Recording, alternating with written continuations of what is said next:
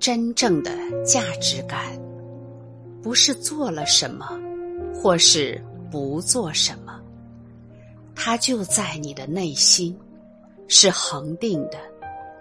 它的源头就是爱与定力。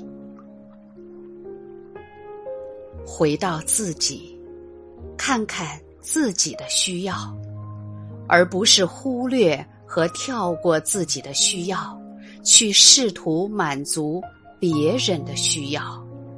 这叫坐吃山空。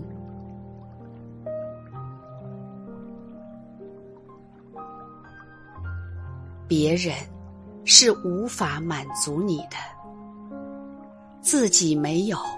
想靠别人满足你，那是幻想。因为这个需求是无底洞，永远填不满。只有你自己能够负责满足你自己，那是有底的。这叫自给自足。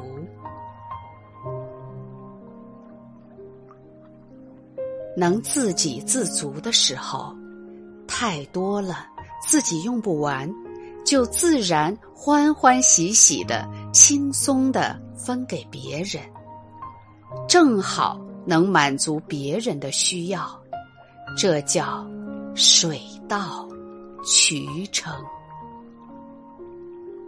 这才是自然之道啊。